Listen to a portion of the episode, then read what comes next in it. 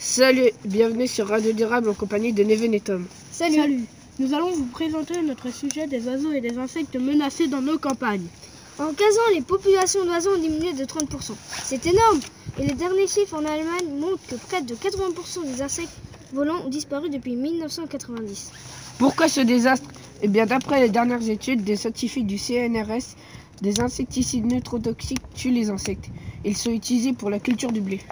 Les oiseaux ne peuvent plus se nourrir à cause des humains. Ils mettent des pesticides dans les campagnes, et dans les cultures. À cause de ça, les pesticides, il n'y a plus d'insectes. À cause de ça, ils, ils ne peuvent plus se nourrir. Sur les 100 dernières années, 200 espèces d'insectes ont disparu dans nos campagnes. Bon, allez, allons demander aux gens ce qu'ils en pensent. C'est parti Alors, que pensez-vous des oiseaux menacés dans nos campagnes Je le regrette parce qu'ils font partie d'une biodiversité qui permet l'équilibre de la nature. Et que pensez-vous des insectes menacés dans nos campagnes Je pense que c'est cohérent avec la disparition des oiseaux qui sont à la base de la nourriture de la plupart des espèces en voie de disparition.